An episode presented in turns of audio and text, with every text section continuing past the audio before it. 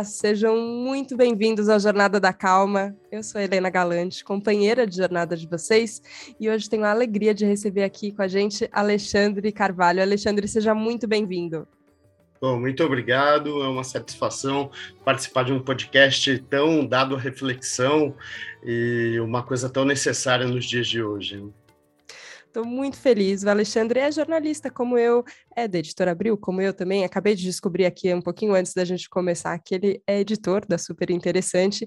Escreveu um livro incrível que chama Freud Sem Traumas, outros livros também que ele vai contar aqui para a gente no episódio, e uma coluna Tal Felicidade sobre como Sigmund Freud olharia para a felicidade, talvez um pouco menos pessimista do que ele, né, Alexandre? Você, depois de fazer esse, esse mergulho todo na obra dele para escrever esse livro lançado pela Leia Brasil, é, você concorda, discorda dele? Como é que é lidar com um, é, um pensador tão importante é, para tirar suas próprias conclusões sobre ele? Ah, é...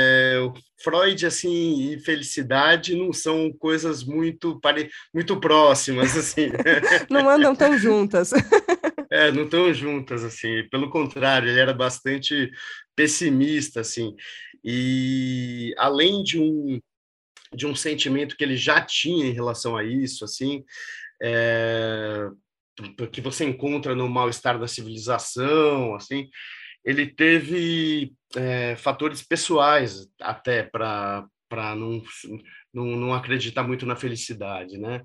Ele era um judeu numa época de muita perseguição, de muito antissemitismo. Ele teve na gripe espanhola, que foi o, no, o, a, nossa pandemia, só que de, de 1918, né?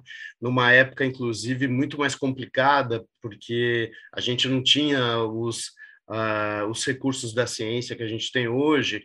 Hoje a gente tem a possibilidade de acreditar, é, desde o começo, numa vacina em 1918 não tinha, e a filha dele, a filha preferida, Sophie, morreu de gripe espanhola. E ele tinha uma concepção do luto que era uma coisa passageira, que não, não, não afetaria demais as pessoas. E depois que a filha dele morreu, isso tudo mudou para ele. Assim, é, ele achou que era uma coisa que vai te afetar o resto da vida.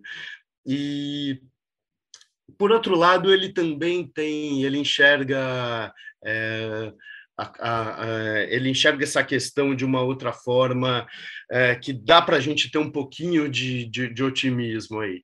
O Freud, em, em 1932, foi com, convidado pelo Einstein, numa época que a ONU pediu para o Einstein para achar um interlocutor, um, pensador, um grande pensador, para falar sobre sobre como melhorar a, a, situação do mundo, essas coisas.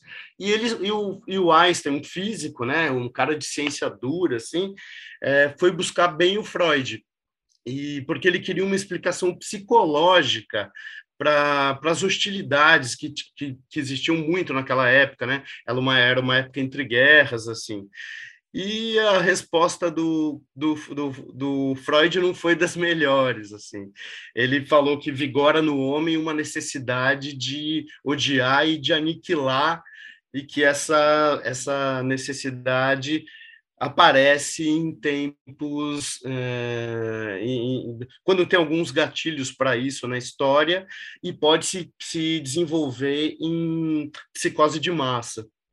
Mas, por outro lado, ele também disse que a, dá para dá se lidar com isso. É, como? Com, pulsão, com a pulsão de vida. Né? É, como o próprio nome diz, é um impulso do bem, é, representado pelas ligações amorosas, é, que estabelecemos com outras pessoas e com nós mesmos também. É uma ideia derivada da teoria da sexualidade do Freud, mas ela é construída, é, ela, ela foi elaborada pensando em construir, em, em fazer unidades cada vez maiores, é, porque você quando você pensa nos seus filhos, por exemplo, você quer vê-los saudáveis e com boas notas na escola, é uma pulsão que traz em si impulsos eróticos e de autoconservação, e é por causa dos primeiros também que Freud relacionou essa pulsão de vida à figura de Eros, o deus grego do amor. Então, você vê que tem um lado aí do Freud querendo achar também um pouco de felicidade no mundo, embora ele não seja muito otimista em relação a isso, assim.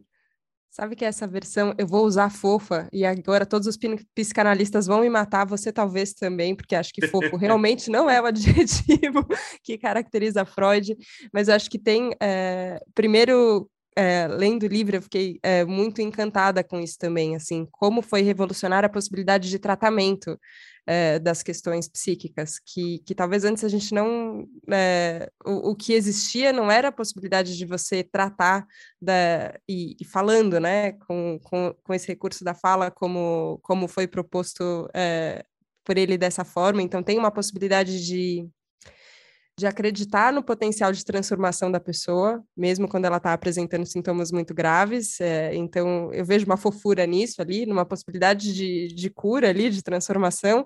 É, e acho que, que também disso, assim, de. É, é, você até fala, né, que todo, todos nós é, já ouvimos falar de Freud, mesmo sem estudar a teoria, a gente repete alguns termos que, que que são muito mais profundos do que a gente sabe, mas a gente fala de ato falho, de pulsão de morte, e isso que você trouxe da pulsão de vida é muito importante, porque tem isso dentro da gente também. E eu acho que trazer pro trazer para a esfera do vamos falar sobre isso é um jeito da gente da gente evitar essa barbárie, né? Que até no texto da tal felicidade você coloca assim, se a gente fizesse tudo que a gente tem vontade é, e, e soltasse essa, é, essa, essas pulsões tão agressivas que às vezes tem dentro da gente, a gente não conseguiria uma felicidade possível coletivamente. Mas tem também esse outro lado. É, você acha que estou forçando muito a barra ou dá para dizer que tem esse lado também no Freud?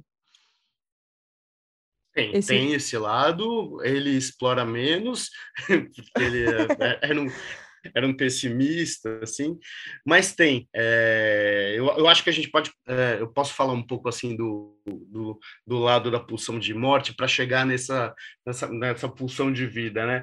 Freud dizia que o, pelo, no mal-estar na civilização, que é mais fácil você achar um venusiano montado no unicórnio do que um, um ser humano realmente feliz, assim. É fácil. principalmente nos centros urbanos, onde os nossos desejos têm ali uma barreira que são as regras da sociedade, a etiqueta, e, e, que tem e que faz sentido também, porque se os nossos desejos ficarem à flor da a, expostos o tempo inteiro, num, sem freios, não tem sociedade possível, né? É, ele achava que a felicidade é, é uma satisfação repentina de necessidades altamente represadas e que, pela sua própria natureza, é possível apenas como fenômeno episódico. Né? Por outro lado, no outro lado da moeda, a, a infelicidade tem três caminhos muito eficazes para se instalar nos nossos corações e mentes, que são os sofrimentos do corpo, é, a doença, o envelhecimento, e hoje a gente pensa nisso, isso chegou na gente, né, de uma forma muito mais é, presente do que aquela nossa concepção de medo da morte que sempre existiu, porque hoje a morte está aqui pertinho, né, está no contato com o seu próximo. Eu eu tô aqui com Covid. é... Falando com essa animação, mas, mas Não, é, porque, também, exato. Porque estou bem. Ainda bem. Ainda bem. Mas gera uma ansiedade, uma ansiedade Sim, muito claro. grande, né?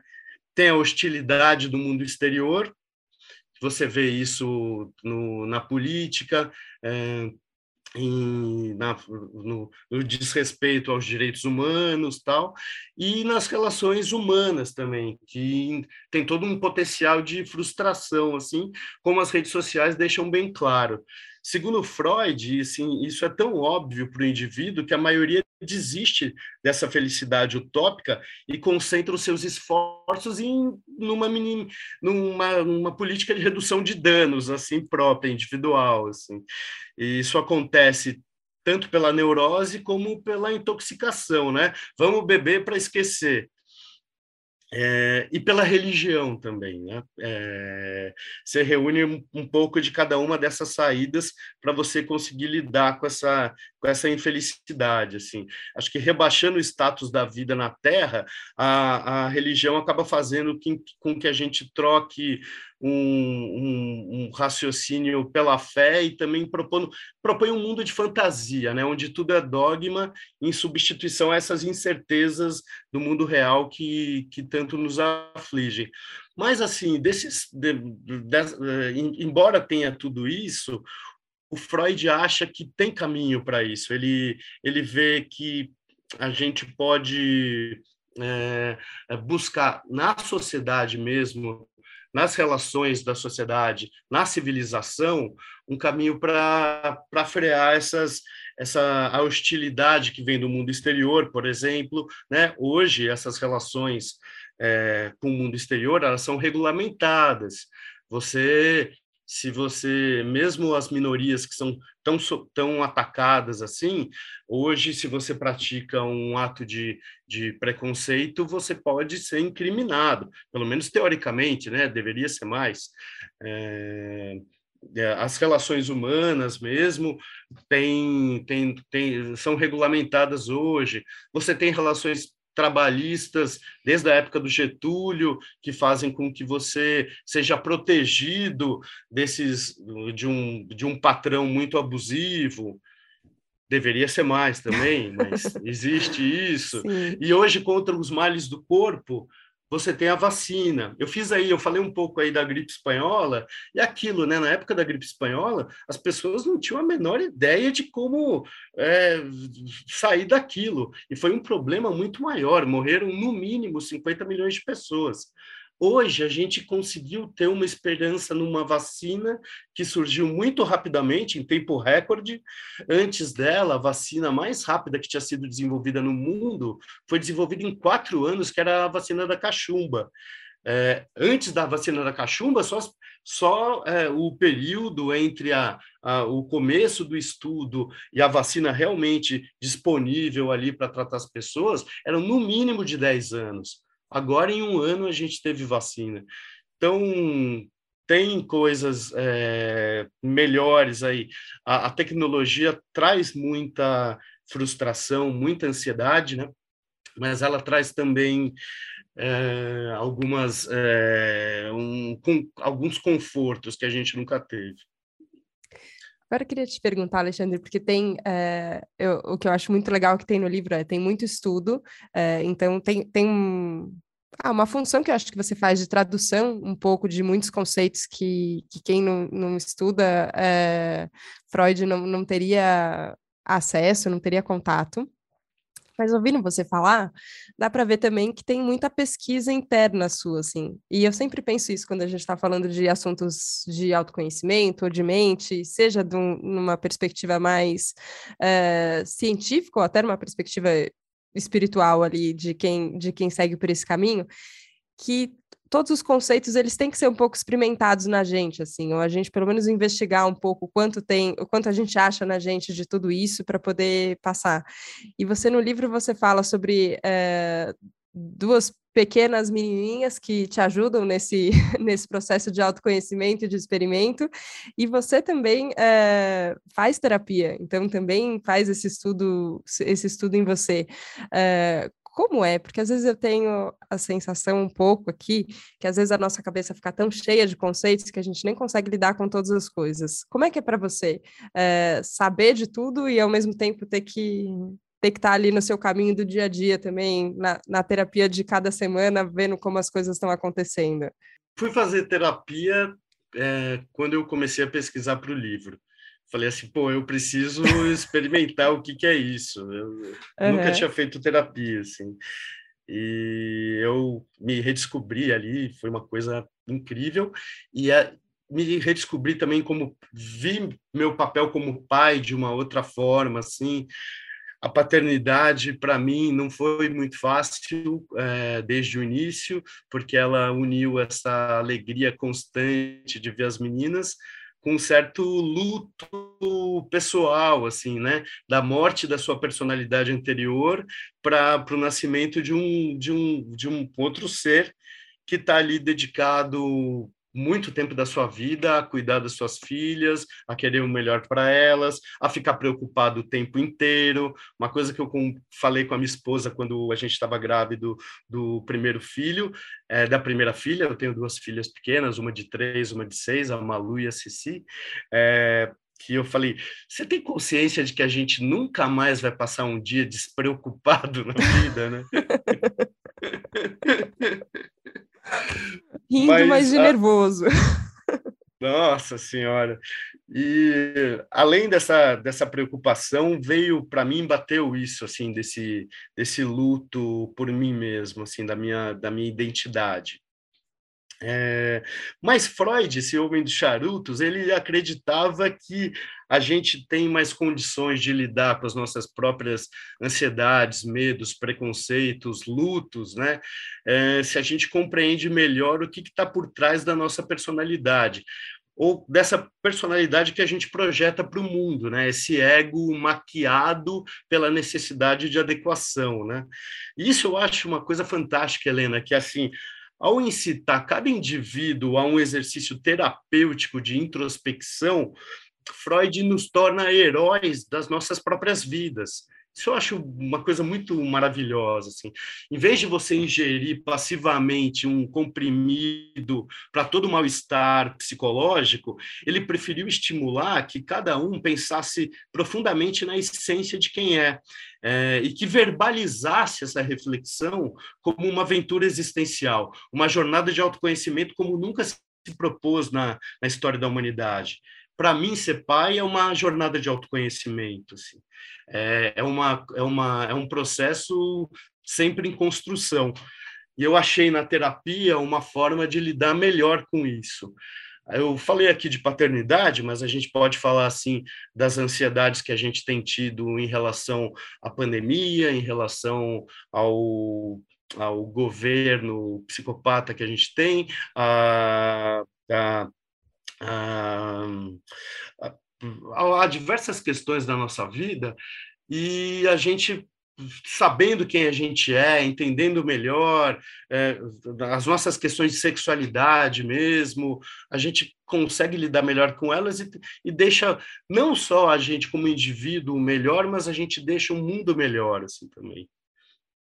Agora, eu tenho a sensação, não sei se você concorda ou não, Alexandre, que a gente vive numa época, a hora que você falou de, desse, desse ego bem maquiado, né? Que a gente coloca para rodar, porque depende de muita aprovação, e você tinha mencionado antes as redes sociais. Eu acho que nunca antes a gente teve tanta ferramenta de edição da gente mesmo, né?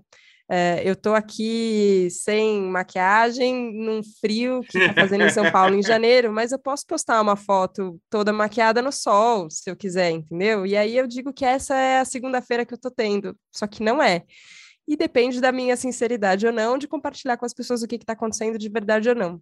Então, de uma certa forma, eu acho que a gente vive um, um máximo de, é, de maquiagem no mundo, assim, né, de é, ilusão criada e incentivada que seja criada, e parece que a gente precisa né, disso para viver na sociedade digital, que tem esse mundo virtual acontecendo, junto com esse mundo físico aqui que a gente vive, mas ao mesmo tempo a gente nunca teve um contingente tão grande de pessoas terapeutizadas, né? E que incrível, que possibilidade é essa? Assim, é, eu vejo pelo, foi é, agora usando um dado muito científico de rede social. Fiz uma enquete uma vez no meu perfil no Instagram pessoas que faziam terapia ou não faziam terapia. E foi a enquete com mais respostas que eu já tive, e assim, esmagadoramente mais pessoas faziam terapia do que não faziam. E as que não faziam me mandavam uma mensagem: Ó, oh, não faço, mas eu vou começar a fazer, mas eu tô pensando, mas tá no meu plano e não sei o quê. Eu fiquei chocada, assim. Eu falei, cara, incrível. Freud não viveu uma época que tantas pessoas tinham acesso à terapia. Você acha que é um paradoxo isso? A gente, ao mesmo tempo, tem, tem tanto acesso a, a, a, uma ferramenta de, de transformação Claro, ainda tem uma questão de desigualdade social e acesso muito grande, mas a gente tem um número considerável de pessoas que têm acesso à terapia, principalmente de geração mais novas. Eu acho que, que tem essa, essa normalidade, né, de que fazer terapia é, é para todo mundo, não é só para quando você tem uma questão específica. Mas ao mesmo tempo a gente também vive o máximo do, do fake, assim, né, do, do, de uma coisa que não é a gente, mas que a gente alimenta. É, o que, que, a gente faz com isso? Uma hora alguém vai ganhar essa batalha ou ela só vai crescer e, é, e vai ter cada vez mais, é, mais egos maquiados e mais terapia rolando ao mesmo tempo? Ou será que a terapia virou uma função que você tem que dizer que você faz para se pegar bem? Não sei, é confuso. É, eu, eu, não fiz uma pesquisa como a sua, mas, é, mas, assim, eu vejo que muitos amigos assim têm saído das redes sociais por encontrar ali um vazio existencial que bate. Eu acho que a ansiedade de hoje em dia, diferente da época do Freud, ela se baseia muito nessa nesse contraponto entre um vazio existencial e um excesso o excesso de informação, excesso de entretenimento, excesso de disposição e que traz essa justamente isso que você disse de não ter uma a, a sua realidade ali, né? E as pessoas uma hora se cansam de ver tanta tanta fantasia. Eu acho que o Freud veria assim questões óbvias de narcisismo e uma certa histeria nesse desespero por ser notado, assim. Eu acho que há uma boa chance de que ele notasse, que ele enxergasse no Instagram um por outro lado, né, uma coisa que seria legal, um portal de acesso ao nosso inconsciente, assim como ele via nas neuroses, nos sonhos, nos atos falhos, porque quanto de, de perversões como exibicionismo e voyeurismo é possível você adivinhar numa selfie, né? E mecanismos do ego também. O que não falta é gente aparecendo nessa pandemia fazendo pão caseiro em casa, talvez como uma forma de, de sublimar esses desejos que, por causa de confinamento e de outras coisas, eles não podem ser satisfeitos naquela hora. Então, eu, eu acho que também Freud certamente condenaria uma infantilidade desse recurso eh, de negação da nossa própria realidade. É isso que você falou. A gente exibe coisas maravilhosas, só que a nossa vida é cheia de misérias existenciais.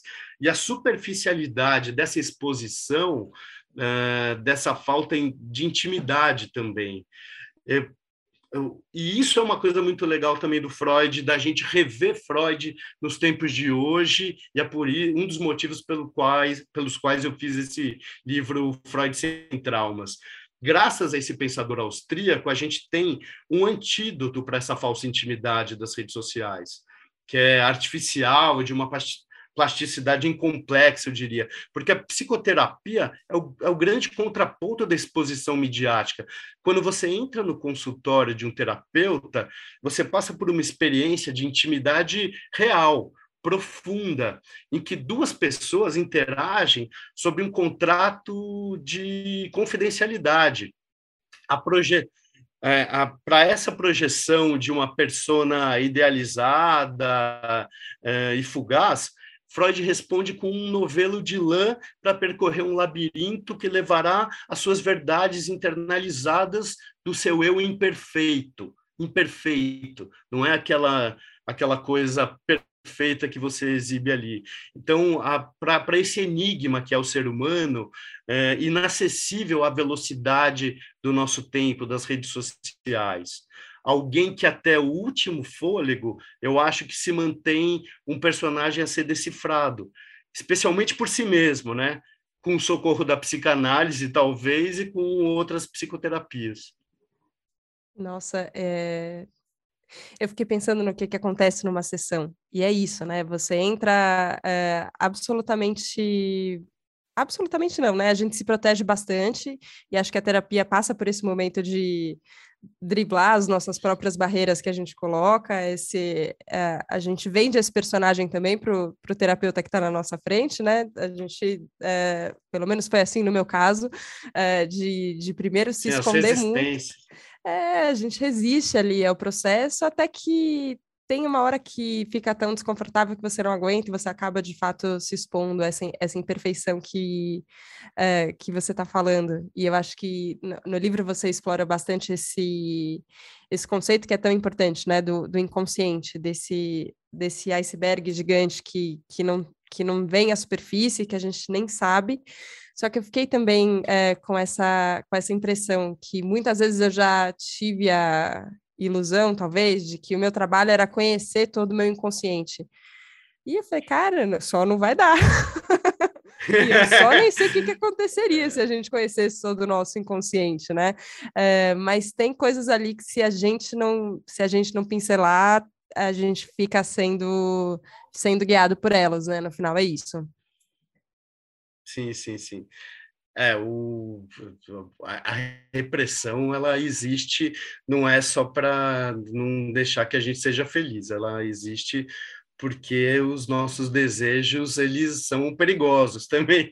Sim. Uh, se a gente fizer tudo que a gente que der na telha na hora em que a gente acha que, que quer, uh, e pensando em Freud, assim, pensando na, nas teorias dele, se a gente seguisse só pelo princípio do prazer, pelo id, a, a sociedade era impossível e a nossa, o nosso equilíbrio era, era impossível, assim. Eu acho que eu não sou o primeiro a mencionar Freud no seu, no seu podcast, é, justamente porque o pai do esse pai do pensamento moderno ele veio para trazer calma às pessoas, né? Que, que é, é o nome do, do da, da, sua jornada. Então, eu, eu, acho isso muito bonito, assim. No conceito que, que se fez das neuroses naquele tempo, assim, a, é, Freud começou seu trabalho para tratar mulheres que sofriam do que se chamava na época de histeria, né? Mas também se encaixavam nessas neuroses o comportamento obsessivo e as fobias. Eu até falo no livro de uma fobia que eu tenho de aves, assim, né? Das minhas estratégias para driblá-la, como colocar minha filha para espantar as pombas que estão no meio do meu caminho na, na calçada, né? Mas todos esses problemas seriam transtornos relacionados com ansiedade. E ansiedade é o contrário da calma, né? Eu acho que é legal as pessoas também é, entenderem, eu acho que meu livro, talvez, o Freud Sem Traumas, seja uma, uma forma disso, de que neuróticos somos todos nós, né? Pessoas que têm conflitos internos e lidam com eles por meio dessas repressões mentais. Todo mundo tem de lidar mentalmente com desejos que precisam de uma boa dose de autocensura. É, só vira distúrbio mental quando o indivíduo não consegue lidar. É, se você nunca reprime os seus desejos, isso é uma evidência de psicose, não é neurose, é uma outra coisa, né? É, e eu acho isso, assim, é, ele veio para trazer mais calma ao mundo, é, veio para... Uma coisa muito legal que eu acho também, Helena, é que quando você pensa muito no Freud, no, na, no começo do trabalho dele, para tratar das mulheres histéricas, vê um, tem, tem toda uma, uma questão que as feministas levantaram muito bem do Freud ter aquela visão falocêntrica, de enxergar tudo pelo filtro do masculino, e que ele pisou muito na bola quando ele foi falar de sexualidade feminina, da inveja do pênis, assim, essas coisas. Mas tem esse contraponto que é o Freud ter é, se levantado para dar voz a mulheres que tinham questões profundas e que precisavam ser externalizadas. Então, ele parou com aquela coisa da sociedade de então e que infelizmente existe até hoje, de falar: ah, a mulher é tudo louca. Não, não é. Mulher é uma pessoa sensível, tão inteligente quanto você e que precisa ter canais de expressão da sua sexualidade, da sua individualidade. Então, vamos ouvir o que elas têm a falar. A partir daí, ele passa a ouvir homens também, né? Mas, mas, mas eu acho que esse contraponto dele é muito interessante. Nossa, é, é legal isso que você está falando, porque me, me trouxe uma, a hora que você estava falando justamente sobre ansiedade e calma também, é, e como a, a fala e, e, e, o trabalho de todas essas questões inconscientes e que a gente é, reprime, como a gente trabalha elas, é, que no fim tem uma jornada que ela é introspectiva, e é, e é esse trabalho que é com, com um psicanalista, que você vai fazendo esse, esse mergulho em você e trabalhando, expondo, mas tem também uma tem uma jornada coletiva, que não é como se a gente fizesse terapia em grupo a humanidade. Seria bom, né? Se a gente conseguisse colocar todos os bilhões de pessoas para fazer terapia de grupo, gente. Vamos lá, que a gente vai melhorar a nossa relação todos com todos e com o planeta que a gente habita. Acho que é um pouco inviável por enquanto. Quem sabe se a gente desenvolver telepatia em outras esferas a gente consiga, é, mas já que isso não é possível, que pelo menos a gente consiga coletivamente é, abrir todas essas questões. Então, você fala da sua fobia de, de pássaros, que eu compartilho, é, também os passarinhos se aproximam, eu falo, ai meu Deus do céu, mariposa então nem se fala, os ouvintes do Jornada da Calma já sabem, e a gente normaliza um pouco, tira um pouco o, o o não, não se deve falar sobre isso, é, e incentiva cada um a seguir na sua jornada de, de autoconhecimento nesse processo introspectivo também. É, você, você acha que o livro tem um pouco disso também, de, de trazer ainda mais para a roda de conversa dos amigos, ainda mais para é, para questões que você mesmo pode trazer para o seu terapeuta? Você acha que falar mais ajuda, independente de ser um contexto terapêutico ou não? Sim, sim. É, a gente estava falando de paternidade, paternidade aqui, e essa é uma questão que grupos de pais que gostam de exercer a paternidade ativa tocam bastante, porque a gente fala assim: ah, a mulher já está pronta para ser mãe e, e, o pai não. E é verdade, porque é, ao longo do, da infância, da adolescência, o, a, a, a, mulher é a menina é incentivada a brincar de boneca, a brincar de casinha, a, ter, a, a formar um lar, enquanto o menino é, é, estimulado a fazer aventuras, a ser pegar a seu carrinho e ir para longe, pegar seu carrinho, pegar sua espada e tal, não sei o que lá. Então a paternidade tem que ser um, um processo em construção, assim ela não, ela não chega assim. A, o, o homem, a, a, muitas mulheres, quando se encontram, entre os vários assuntos que elas, que elas debatem, elas ficam falando sobre, trocam ideias sobre maternidade. E é muito difícil que, o, que, que os homens vão para um bar tomar cerveja junto e fiquem tocando em assuntos profundos da paternidade. Você pode até falar superficialmente ali sobre, ah, meu, meu filho só dá trabalho, não sei o que lá, mas para falar assim, como você se sente? O, parece que o homem não está muito preparado para lidar com as suas próprias emoções, então ele não quer falar das dificuldades que ele tem assim com a paternidade. E... Desculpa, me, per me, perdi um pouco não, da sua pergunta. Assim, mas né? a pergunta acho que era sobre isso mesmo, assim, sobre esse falar que não é com, não é num contexto terapêutico, não é isso? Quando, quando isso. tem um grupo de. Eu acho que a sociedade muda mesmo. Se a conversa de bar dos homens, por exemplo, estiver, é, tiver a ver é. sobre como, como como não é só sobre como a gente cria os nossos filhos, mas sim sobre como a gente se sente, né? Sobre como é mais complexo. Eu acho que isso você falou também no, no podcast, eu fiquei, fiquei com, essa, com essa palavra na cabeça. É mais complexo, não tem, não é tão a gente não é tão simples quanto a gente gostaria de imaginar, né? Quanto a gente supõe, ou quanto às vezes a gente faz a imagem do outro, né? Eu acho que também a gente é, idealiza muito isso, né? Ah, eu conheci o Alexandre, ele é, é, ele é isso ele é o autor do livro. Você fala, não, peraí, tem mais um universo inteiro para descobrir sobre, sobre o Alexandre. É, nos descobrimos até colegas de editora, né? É. Mas é isso. O, é, eu, a primeira intenção do livro foi descomplicar as teorias do Freud, pra, porque por que do Freud e não da Marie Curie, por exemplo? Porque você, né, quando vai conversar com seus amigos, com seus familiares, é, a Marie Curie, ela foi a primeira mulher a ganhar um prêmio Nobel e ela foi a primeira pessoa a ganhar dois prêmios Nobel. Então, assim, é, caramba, que personalidade, né? Quanto assunto isso não daria? Só que o tema de estudo dela era radioatividade. Então, a gente não, não fala no dia a dia sobre radioatividade, né?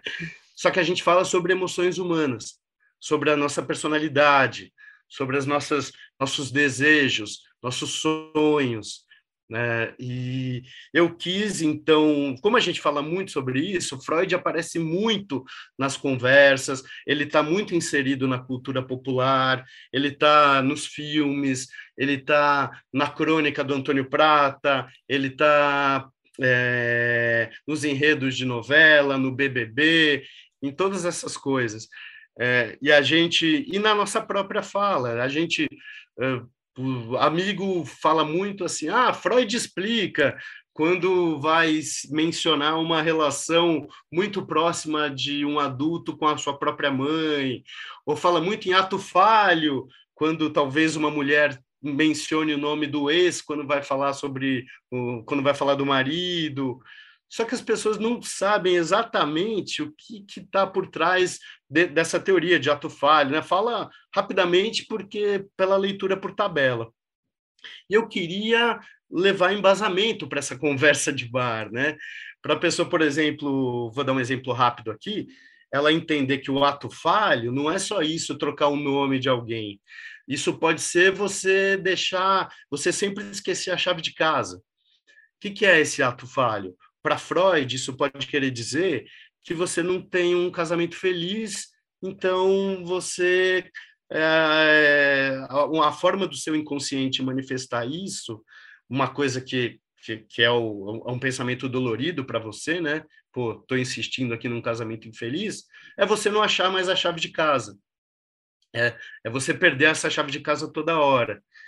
E, ou se você perder seu celular também, pode ser um desejo que você tem de ter um maior status e o seu celular é, um, é porcariazinho. Assim.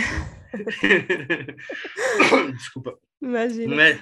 Mas eu, eu, eu, eu quis é, trazer essas, essas noções assim para as pessoas poderem ter um, uma conversa mais embasada. Mas acabou levando a essas outras questões. E e ele foi lançado num, num período de, de crises, né? Que é quando Freud ressurge com mais força, porque as pessoas precisam de mais autoconhecimento para poder lidar com pandemia, com, com, com crise econômica, né?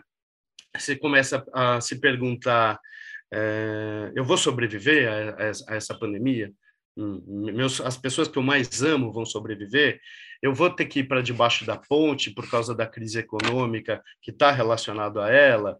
São muitos sofrimentos psíquicos.